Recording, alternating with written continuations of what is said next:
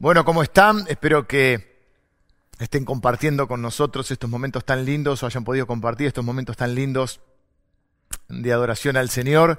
Qué bueno es poder reunirnos, aunque sea de esta manera, y, poder adorar juntos al Señor y abrir su palabra. Hoy quiero hablar acerca de esos momentos de aflicción que vienen a nuestra vida. Y el título del mensaje hoy se llama El ancla del alma. Eh, voy a tomar como referencia, eh, o como primera referencia, los capítulos 16 y 17 de Juan. Son capítulos muy emotivos. Jesús les habla de un tiempo que está por venir, como esos momentos que uno sabe que se avecina y que preferimos no hablar y que nos hablen, pero que tarde o temprano sabremos que tendremos que enfrentar. Y Jesús les habla o les empieza a hablar muy claramente de estas cosas. Y ellos como que no quieren ni preguntar, como cuando uno no quiere saber o como que uno intuye lo que va a pasar y es como decir, de eso, de eso no quiero hablar. Eh, en el capítulo 16 comienza el Señor Jesús diciendo, estas cosas os he hablado para que no tengáis tropiezo y dice, bueno, los van a eh, expulsar de las sinagogas, eh, los van a, perseguir, eh, y, les dice, más os, he dicho estas cosas para que cuando llegue la hora os acordéis de que yo ya os lo había dicho. Es como que Jesús les dice, les estoy advirtiendo para que cuando vengan estos tiempos duros, difíciles y de aflicción, ustedes sepan o recuerden que yo se los había advertido. Después vamos a ver para qué se los advierte, ¿no? Y dice, eh, esto no se los dije al principio porque yo estaba con ustedes, pero ahora voy al que me envió y ninguno de vosotros me pregunta a dónde vas.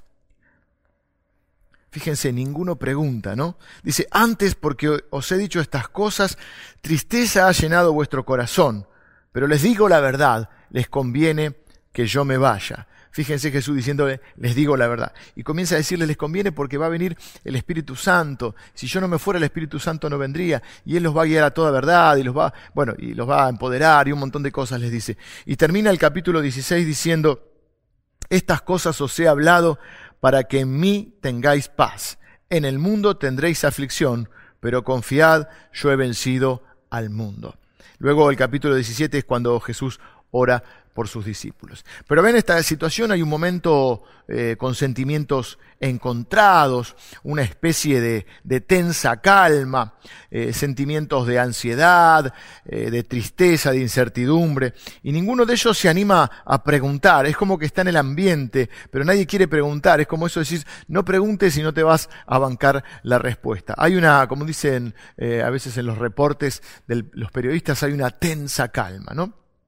Y lo que yo quiero ver eh, en, este, en este primer eh, pensamiento que quiero compartirles, en esta primera palabra, es que en esta vida tendremos aflicciones. En esta vida vamos a tener aflicciones. Jesús les advierte a ellos que viene, a los discípulos, que viene un tiempo de aflicción, de sufrimiento y de dificultad. Y la primera pregunta que surge es, ¿por qué Jesús les advierte?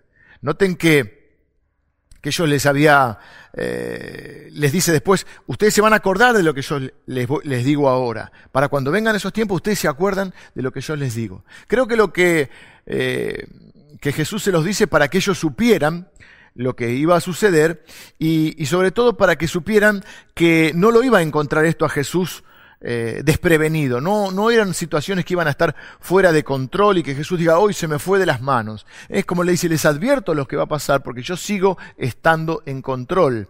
Esto no es algo que me toma sorprendido. De hecho, la Biblia dice, nunca duerme el que te guarda. ¿Cómo enfrentar esos momentos de aflicción? Porque en este mundo tarde o temprano, y yo diría más temprano que tarde, tendremos temporadas de aflicción de dolor, de angustia, de dificultades. Y sobre este tema de, la aflicción, del, dolor, eh, se, ha, escrito mucho y se, ha desarrollado mucho este tema, eh, cómo es el, el, sufrimiento, por qué hay sufrimiento en el mundo, por qué los cristianos sufren. Y hay dos teologías o corrientes de pensamiento bastante difundidas, yo creo que extremas y erróneas. La primera podríamos llamarle la fatalista. Vamos a sufrir porque esta vida es un, valle de lágrimas, de lágrimas, un pensamiento yo diría que un poco heredado de culturas antiguas, culturas que tenían la idea de que había que aplacar la ira de los dioses mediante el sufrimiento y de ahí surge la idea de los sacrificios. Por eso yo creo que, que Dios le, le enseñó a Abraham cuando eh, Abraham va a sacrificar a Isaac, creo que fue toda una, una situación diseñada por Dios para enseñarle a Abraham que Dios no estaba, que él no estaba enojado y que no quería ese tipo de sacrificios. Eh, en un momento, aparentemente, eh, Abraham siente de parte de Dios, Dios le dice que que tenía que sacrificar a su hijo y lleva a Isaac al altar. Pero en realidad no es que Dios quería que lo sacrificara, sino quería mostrarle esto, que en realidad yo no hacía falta ese tipo de sacrificios humanos para aplacar la ira de Dios, porque el Dios verdadero no estaba enojado. El Dios verdadero quería bendecirnos y no lastimarnos. Eh, así que por un lado tenemos ese, esa visión fatalista, todo sea por Dios, hay que sufrir, y aparentemente cuando más sufrimos es como que es un Dios sádico que se, se agrada del, o, le place que, que, que sus hijos sufran. Nosotros que tenemos justamente la visión mm, de hijos de Dios, eh, de sentirnos hijos, vemos eh, al Padre de otra manera, porque aquellos incluso que tenemos hijos, eh, lo último que queremos es que sufran. ¿no? El otro extremo es el que dice que si vos tenés la suficiente fe, vas a evitar todo sufrimiento y, y, si, y si no, y si te toca sufrir es porque no tenés la suficiente fe. Por eso, frente a la, a la, a la tradición esta, eh, o a la primer corriente que mencionamos, fatalista, que incluso en las culturas precolombinas también estaba mucho aquí, incluso hay eh, en la, en la religión tradicional también está esto de que Dios te castiga y que parece que Dios quiere que sufras. Por eso apareció también alguien que después dijo pare de sufrir. Y la realidad es que en esta vida mm, eh, vas a tener sufrimiento. En algún momento de la vida nos va a tocar sufrir, nos va a tocar llorar, y si viene algo malo, este, bueno, es parte de la vida y, esa otra, eh, digamos, esa otra tendencia a, creer que si vos tenés la suficiente fe, no te va a venir nada malo, o cuando viene algo malo, lo rechazo, no lo recibo, y, punto, lo rechazo en el nombre de Dios, y entonces no tengo, no tengo ningún, estoy como a prueba de sufrimientos. Eh, eso está bien, en algún momento puede estar bien, porque evidentemente hay cosas que pueden venir, ataques eh, del, del, mal, pero, pero no todo lo que viene en nuestra vida es un ataque del mal. Y no es cierto que porque seas cristiano y tengas fe y rechazas todo y listo y no te va a pasar nada. Si no, podríamos decir entonces que, que el Señor Jesús no tuvo la suficiente fe, eh, porque él pasó hambre, experimentó la traición, experimentó la, eh, el dolor, el dolor físico, la tristeza de, un ser querido que había muerto, su amigo. Lo mismo podríamos decir el apóstol Pablo, que tenía una aflicción en su cuerpo. Así que no es cierto que porque tengas fe estás como blindado a, prueba de, de, problemas. Y Jesús le dice, os he hablado para que en mí tengan paz. Y, pero, pero Jesús,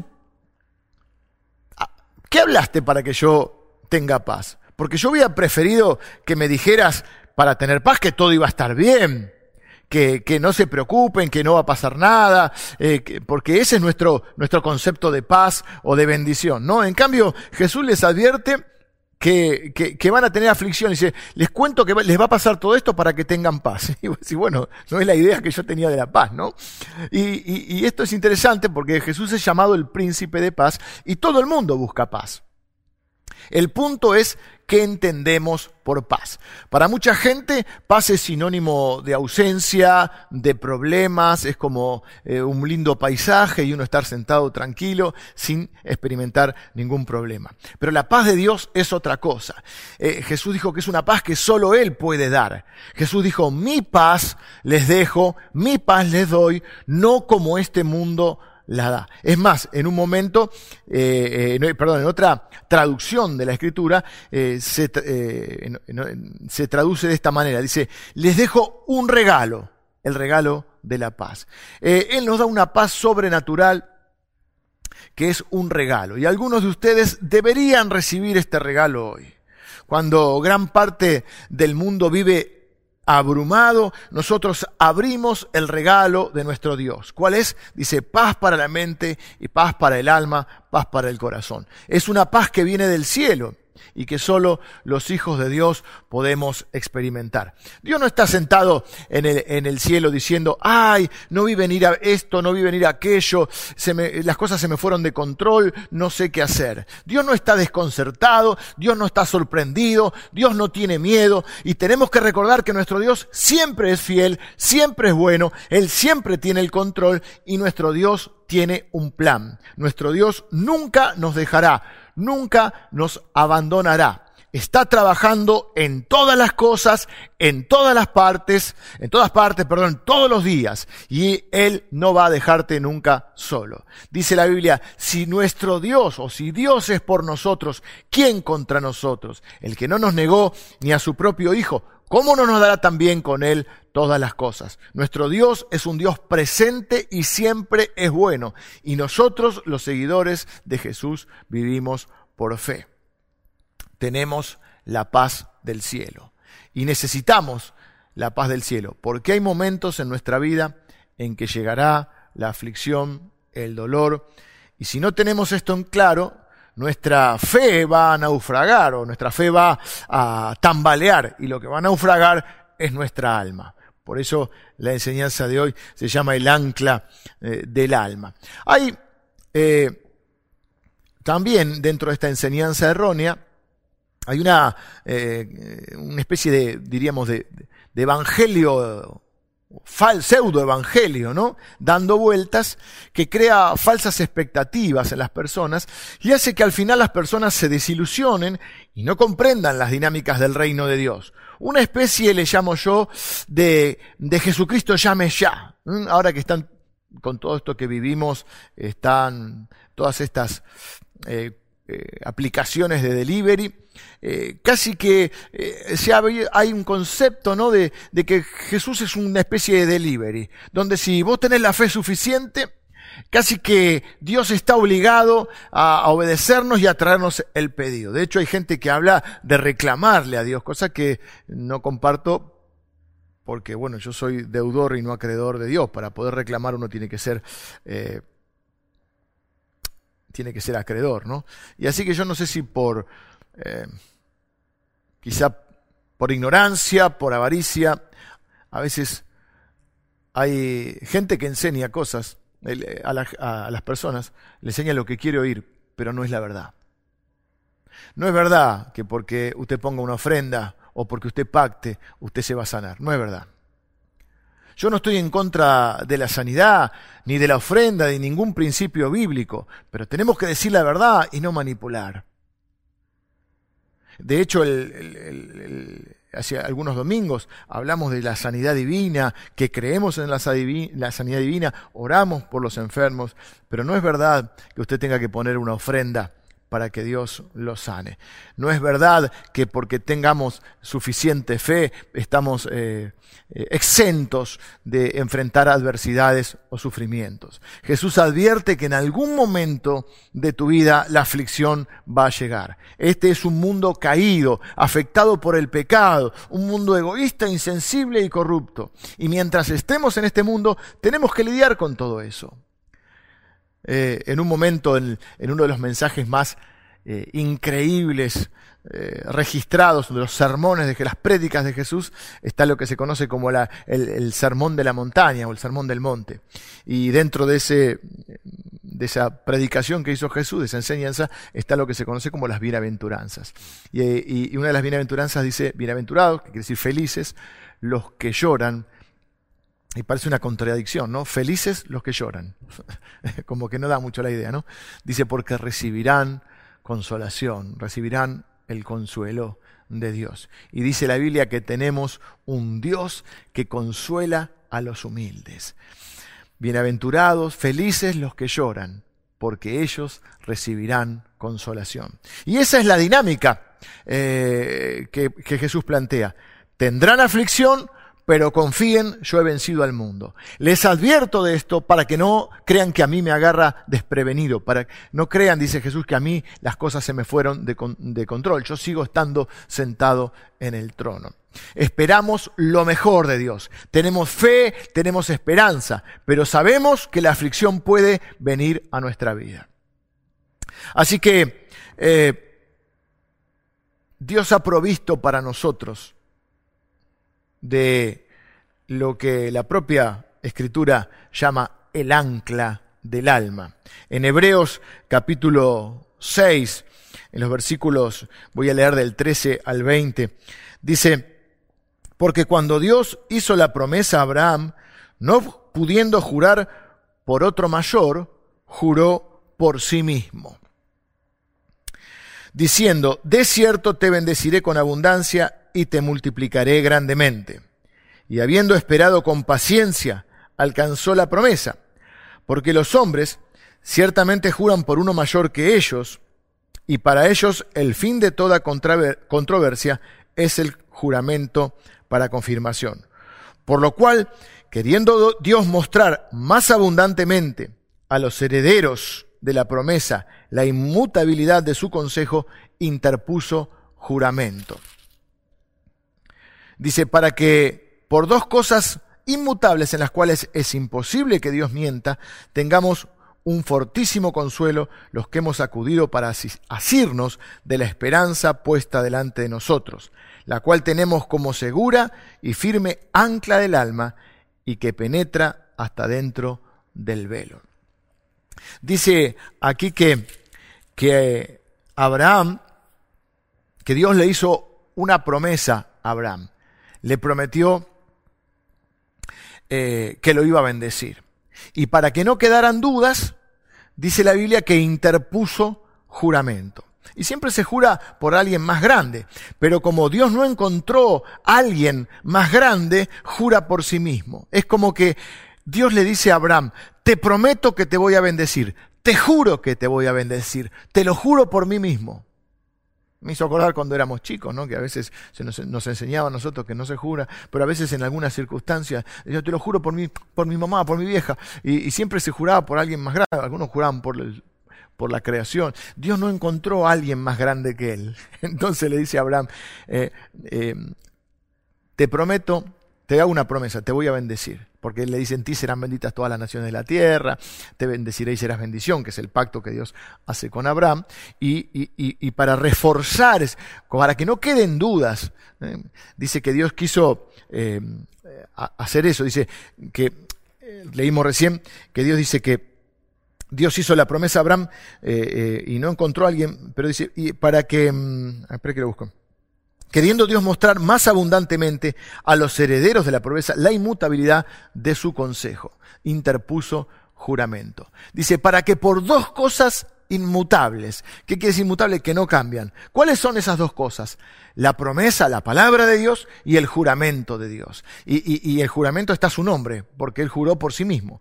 Dice, para que por dos cosas, Dios queriendo mostrar, dice, la inmutabilidad de su consejo, tengamos, dice, un fortísimo consuelo, un consuelo recontrafuerte. Los que acudimos para asirnos de la esperanza.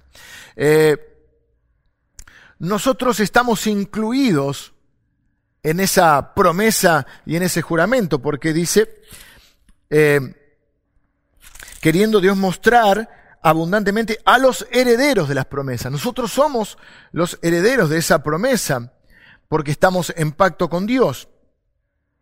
Y dice que por esas dos cosas inmutables en las cuales es imposible que Dios mienta, tengamos un fortísimo consuelo los que hemos acudido para asirnos de la esperanza que está puesta delante de nosotros, la cual dice, tenemos como segura y firme ancla del alma. Eh, con, la, con la paz pasaba que el concepto de la gente de la paz o de mucha gente no es igual al concepto cristiano. Con la esperanza pasa algo, algo parecido.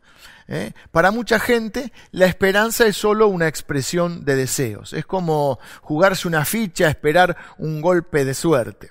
Tengo la esperanza de que, pero no es más que eh, una ilusión, un deseo. una, una no, no muy fundamentado. La esperanza de la que la Biblia habla está asociada con la fe porque dice la Biblia que la fe es la certeza de la esperanza.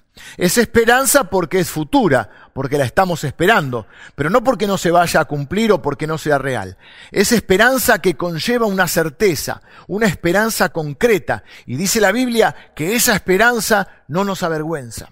Entonces, lo que está diciendo acá es que cuando venga la aflicción, vos podés tener un fortísimo consuelo en la promesa y en el juramento que tenés de parte de Dios de que Él te bendecirá. La realidad es que tarde o temprano nos va a tocar llorar. Tarde o temprano tendremos aflicción. Tarde o temprano tendremos que enfrentar adversidades. El punto es, ¿qué vas a hacer con eso? Acá dice que podemos acudir a Dios para asirnos. Asirnos significa eh, tomar, los argentinos diríamos, agarrarnos de la esperanza. Y dice que la esperanza es el ancla del alma. Porque el alma naufraga porque el alma puede quedar a la deriva. Creo que el autor, no se sabe el autor de Hebreos si fue el apóstol Pablo, algunos otros dicen que fue otro eh, apóstol llamado Bernabé, pero creo que el autor, no importa quién fue, sino porque sí sabemos que fue inspirado por Dios, que el autor está haciendo un juego de palabras, porque en ese tiempo el ancla era un símbolo de esperanza, como lo es el, pececito, la cruz o el signo de la paz. Eh, el ancla era un símbolo de esperanza, eh, como si Dios estuviera diciendo, nosotros tenemos que tener claro qué vamos a hacer en nuestra vida cuando llegue la, aflicción, la adversidad. ¿Qué tenemos que hacer para que nuestra alma eh, no naufrague? Y era un símbolo de esperanza. Yo justo encontré una en casa que tenía mi hija del, campamento HM de este verano. Era un... mi, hija la transformó en pulsera, pero era para colgarse acá. Y, creo que los, los, líderes y los chicos de, del grupo de HM, al hablar de la esperanza, eh, siempre hay un souvenir, un regalo, algo que les marca. Les, les regalaron esta, no sé si la ven, esta, esta ancla, ¿no? Bueno, ahora es una pulserita de, mi hija, sí, el señor sería un, colgante. Y está bueno tenerlo, ¿no? Porque era un símbolo de eso. El, como el pececito era el símbolo de los cristianos, la cruz sabemos que es el, eh, eh, el símbolo de la obra de Cristo. El ancla era simbología de la esperanza. ¿Cuál es nuestra esperanza? O mejor dicho, ¿quién es nuestra esperanza? Porque nuestra esperanza no es una situación, mm, algo que vaya a cambiar, eh, algo, un, estado una, un de, de, bienestar. No, nuestra, nuestra esperanza es una persona, es Jesucristo. Dice la Biblia, Cristo en nosotros la esperanza de gloria. Cuando venga la aflicción, lo que vos tenés, lo que vos tenés que hacer y lo que yo puedo hacer es tirar el ancla. El ancla para que el alma no naufrague, como si diera la figura de en una tempestad ¿eh? y, un, y, una, un, barco que, o una barca que naufraga. De alguna manera dice que la, tempestad, la tormenta, que también siempre se, se, utiliza como figura de adversidades, de problemas, de dificultades, hacen que si nosotros no estamos bien, bien afirmados, nuestra alma comience a naufragar alma, el alma contiene eh, o está, digamos, abarca eh, la mente, lo que nosotros llamamos el corazón, los sentimientos, las emociones y también la voluntad. Y, el, ancla siempre fue llamado como la compañera, no sé si dice el ancla, pero después se habla en femenino, ¿no? Así que eh, no vamos a decir el ancle, pero sería el ancla, la ancla queda feo, pero se le conoce como la compañera del, marinero. Y, el, punto es que, bueno, a algo hay que afirmar el ancla. Eh, me recuerdo alguna vez que he hablado de esto en, eh, alguna eh, otra predicación, en esos pedidos que siempre les hago a, mis compañeros, les, les pedí que me trajeran un ancla de verdad y tiramos. Bueno, acá no, no la traje ahora, no tengo un ancla y bueno, no se puede, en este piso no se podría afirmar, pero el ancla se tiraba y, se, y el ancla se enterraba en el, en el fondo del mar o del, del río o de donde estuvieran las aguas que estuvieran y hacía que la barca quedara afirmada. El punto es a dónde vas a firmar tu ancla. ¿Dónde? Vos tenés que tirar el ancla, pero ¿a dónde? ¿De qué te vas a agarrar? ¿Eh? Es como cuando todo se mueve y todo se, todo se tambalea y quizás hasta tu fe puede tambalear. ¿Dónde vas a tirar el ancla para que tu alma no naufrague? Acá dice que eh, eh, el ancla de los cristianos es la esperanza. ¿Y la esperanza en qué? ¿A qué me, voy a aferrar? Y bueno, acá dice que nosotros tenemos que tirar el ancla al trono de Dios, que tenemos que estar anclados al trono de Dios, que es un trono de gracia. Fíjense que dice, eh, o leímos, eh, dice que tenemos que acudir para asirnos de la esperanza puesta delante de nosotros, la cual tenemos como segura y firme ancla del alma, y que penetra hasta dentro del velo. ¿Qué, está hablando? ¿Qué es esto de dentro del velo? Bueno, está haciendo eh, una referencia a eh, algo que, existía en, la época en que fue escrito esto, que era que en el templo, había un lugar dentro del templo que se conocía como un lugar santísimo, el templo de Dios, donde los, eh, los judíos creían eh, que, que, la presencia de Dios, bueno, estaba, habitaba, y había el lugar santísimo que era un lugar que estaba detrás de un velo y que solo podía entrar el sumo sacerdote una vez al año para presentar eh, eh, la ofrenda eh, por la expiación de los pecados de todo el pueblo. Así que era un lugar donde estaba la presencia de Dios, donde ese, lugar santísimo simbolizaba el trono de Dios. Y acá lo que dice es que nosotros podemos tirar el ancla, dice, y que esa esperanza que tenemos penetra el velo. ¿Por qué dice el velo? Porque el velo era lo que separaba el lugar santísimo del lugar santo, donde también hasta ahí podían ingresar muchos de los, de los fieles, pero no al lugar santísimo. Y cuando el Señor Jesús eh, en la cruz entrega su vida voluntariamente y muere en la cruz, eh, la Biblia relata que el velo se rasga, se, se abrió el velo. Eh, increíble, algo milagroso. ¿Y qué era lo que nos venía a decir ese velo rasgado? Que ya ahora no había separación entre el hombre y Dios, que Jesús había abierto un camino para poder llegar a la presencia de Dios. El sufrimiento no está lejos. La diferencia no está en que nosotros no sufrimos eh, porque somos hijos de Dios o porque tenemos fe, no sufrimos. La diferencia está en cómo sufrimos y cómo enfrentamos el sufrimiento y cómo salimos del sufrimiento. Es decir, salimos airosos, triunfadores. Y como dice la Biblia, en todas estas cosas eh, somos más que vencedores. Esa es la diferencia para los que creemos en Jesús, que cuando viene la aflicción estamos anclados al trono de Dios. Ahí es donde vos tenés que tirar el ancla. Cuando ves que eh, tus sentimientos comienzan a, afectarse, tus pensamientos, acuérdense que el alma es mente, voluntad y emociones. Cuando tus pensamientos comienzan a, turbarse eh, o a nubilarse, cuando tus sentimientos se ven afectados, cuando tu voluntad también se ve afectada. Ahí es donde decís, mi alma está por naufragar, tengo que tirar el ancla. Pero no puedes tirar a cualquier lado. Había un, profesor, eh, líder de un grupo de, chicos campamentistas, tipo Boy Scout, y le estaba diciendo, bueno, y, si, viene un, viento del norte, ¿usted qué hace? Y si viene un viento del norte, eh, tiro el ancla no sé, hacia, no sé hacia qué lado se tira, pues no, conozco mucho de, esto, de estos temas, pero supongamos, si viene el, viento, viento norte, tiro el ancla eh, hacia el oeste. Y si viene el viento sur y tiro el ancla, tiro otra ancla hacia el este. Y si viene el viento del oeste, y tiro el ancla al norte. Bueno, así entonces el, el, líder le dice un poco al, al, chico, al Boy Scout, dice, pero ¿cuántas anclas usted tiene? Y el chico le dice, ¿y usted cuántos vientos tiene? Y bueno, así nosotros en nuestra vida no sabemos cuántos vientos van a venir, no sabemos cuántas tormentas, a veces lo intuimos. A veces no queremos hablar de eso, a veces no queremos ni preguntar, pero en el fondo de nuestro corazón a veces sabemos que hay tiempos difíciles que se avecinan. Otras veces nos toma de sorpresa. A nosotros nos toma de sorpresa, pero no a Dios. Dios está en control. Por eso le dijo Jesús, les dije estas cosas para que cuando venga la adversidad ustedes sepan ¿eh? que yo se los advertí y que yo sigo estando en control. A nosotros no sabemos todo lo que va a pasar en nuestra vida, pero sí nos dijo Jesús, en el mundo van a tener aflicción, confíen, yo he vencido al mundo. Quizás no sabes exactamente qué situaciones de adversidad pueden venir, pero sabes que Dios te advirtió esto, que hay adversidades que nos toca nos tocan enfrentar. Para eso Dios nos dio la fe, para eso Dios nos dio la esperanza. Dice la Biblia que hay tres cosas que son las más importantes, el amor, la fe y la esperanza.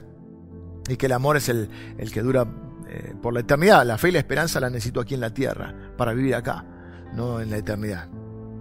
Y Dios me ha dejado esto. Y me ha dejado esa esperanza como un ancla para el alma. El tema es dónde tiro el ancla. Y el ancla tiene que estar tirada al trono de Dios. Estar aferrados a Dios. Esa es la diferencia. Esa es la verdad. La verdad no es que no vas a sufrir.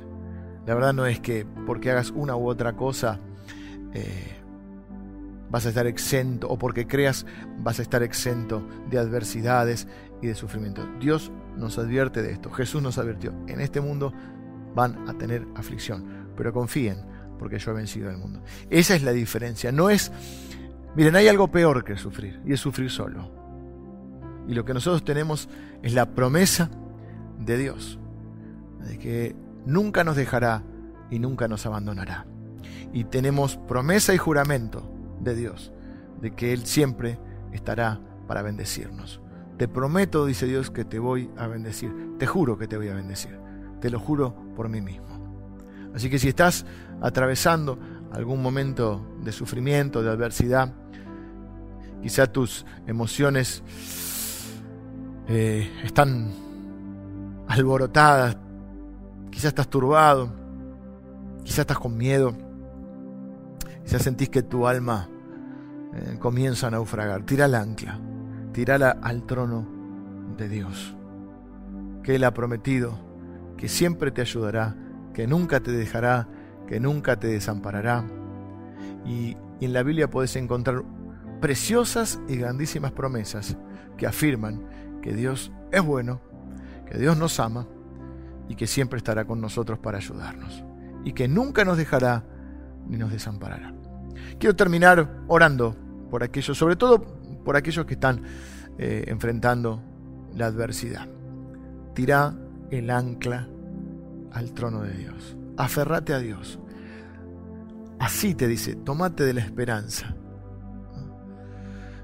Que Dios no te dejará ni te abandonará. Señor, yo en esta eh, mañana quiero orar por todas las personas, bendecir a todas las personas que nos están viendo y, en especial aquellos que están enfrentando hoy el sufrimiento, la adversidad. Señor, que esta palabra, como, como es el deseo de nuestro corazón, esta palabra sea implantada en sus corazones. Y esta palabra traiga paz. No la paz, como vimos, de la ausencia de problemas, sino la paz sobrenatural que solo tus hijos, Señor, pueden experimentar. La paz de saber que tú estás en control de todas las cosas que tú nos amas, Señor, y que nunca nos dejarás. Señor, bendigo a cada persona que está experimentando un tiempo de dificultad, de sufrimiento, de adversidad. Y Señor, queremos aferrarnos a tu palabra y tirar el ancla a tu trono. Por eso venimos ante tu presencia, Señor, para pedir tu auxilio, tu socorro, para pedir, Señor, que de ese trono tuyo, que la Biblia le llama el trono de gracia, salgan favores ahora hacia todos aquellos que lo están pidiendo y que están orando de esta manera. Yo los bendigo en el nombre de Jesús. Amén. Que el Señor te bendiga.